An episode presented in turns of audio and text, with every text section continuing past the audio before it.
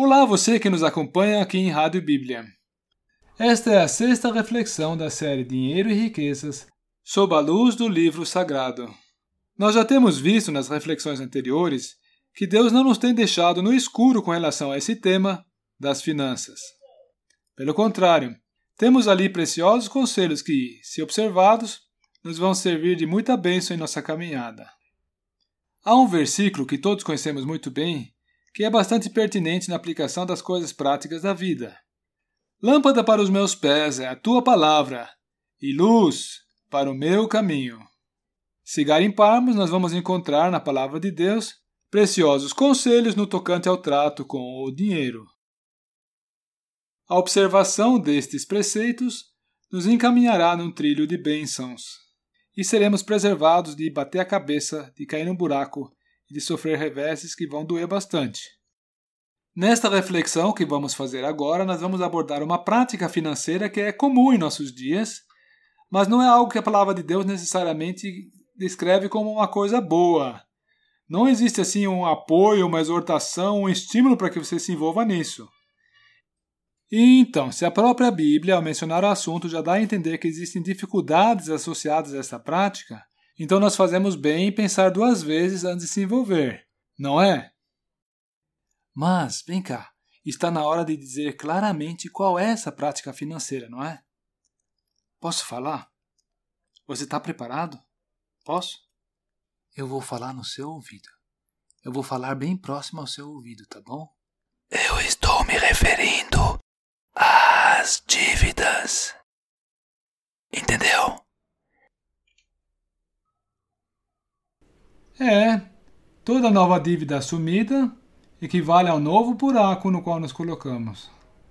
E sair de um buraco sempre implica em esforço e dificuldades, não é? O versículo que tomaremos por base para fundamentar a nossa conclusão é Provérbios 22, versículo 7, e diz assim: o rico domina sobre o pobre, e o que pede emprestado é servo de quem empresta. O que pede emprestado é servo de quem empresta.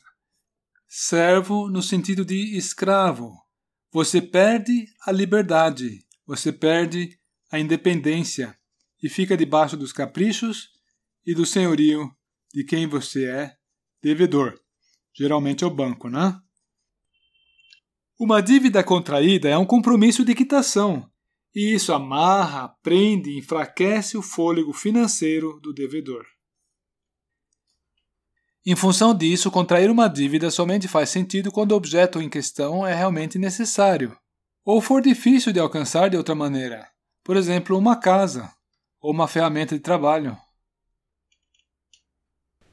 E aí então realmente cabe a reflexão se é necessário porque toda dívida contraída é um novo fardo que colocamos sobre nós.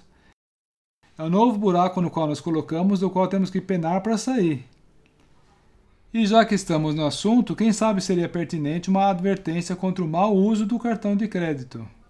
Um conhecido jornalista econômico aqui do Brasil descreveu esse mau uso com as seguintes palavras: Muitos usam o cartão de crédito para comprar o que eles não precisam com o dinheiro que eles não têm. Por isso, antes de contrair uma dívida, é importante consultar o senhor se isso precisa ser assim. Por um lado, você se coloca no buraco do qual é difícil de sair. Nem sempre é impossível, mas é, causa uma dificuldade. E por outro, é pertinente também indagar a si mesmo se o que está por detrás dessa contração de dívida é a satisfação de vaidades ou até mesmo o desejo da carne. Um outro versículo que não fala bem sobre a contração de dívidas é Jó 24, versículo 9. E ali também o autor inspirado usa termos bastante crassos para não nos animar a essa prática. Atente só. A criança órfã é arrancada do seio de sua mãe e o recém-nascido do pobre é tomado para pagar uma dívida. Bem, o recado está dado. Deu para ver que é uma coisa a ser evitada, né?